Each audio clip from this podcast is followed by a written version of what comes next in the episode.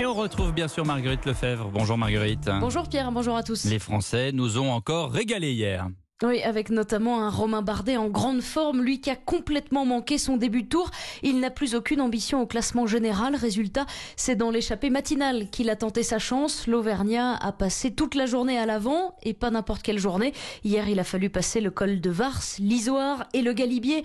Alors certes, Bardet termine deuxième derrière Nairo Quintana, mais tous ces sommets passés en tête lui permettent aujourd'hui euh, d'enfiler le maillot à poids de meilleur grimpeur. De quoi lui redonner le sourire malgré la pluie qui s'est abattu sur Valoir en fin de journée. C'était l'objectif du jour. Bien sûr, il y avait la victoire d'étape aussi, mais c'est un maillot qui me fait envie et, une façon aussi de sauver mon tour. J'ai la chance d'être énormément soutenu par l'équipe, euh, jamais perdu leur confiance. Je l'ai senti dans leurs yeux, dans les briefings, dans toutes les attitudes euh, du staff comme les coureurs. Et voilà, c'est clair que les sensations ne sont pas ce qu'elles devraient être, mais je me bats et je me dis que voilà, il reste encore deux jours, deux jours pour ça et ça fait du bien de que ça paye un petit peu et d'avoir d'avoir le sourire à l'arrivée. Ça fait longtemps que c'était pas arrivé.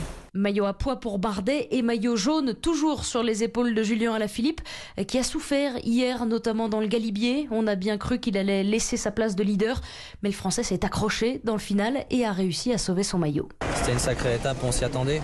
C'était un bloc du départ jusqu'à l'arrivée. Euh, le final du Galibier, je me suis mis un petit peu au-dessus de ma limite quand, Bernal a attaqué. Euh, j'ai voulu euh, faire mon tempo grâce à, l'aide de mon coéquipier Henrik Mas qui a, vraiment géré parfaitement. J'ai craqué, mais l'écart était pas très important. Donc j'ai fait une descente de folie et je suis content de sauver mon maillot une journée de plus.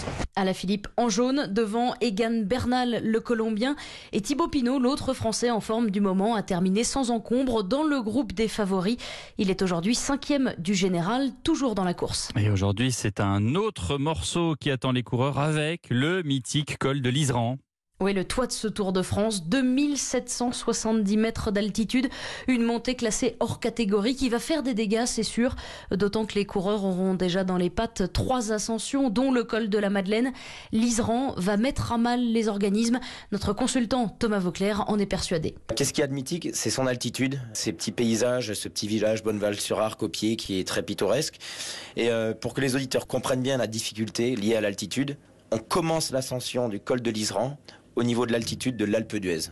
Donc ça vous donne un petit peu la difficulté euh, liée à ce, à ce col. L'Isran et ses altitudes extrêmes n'ont qu'au menu pour cette deuxième étape dans les Alpes.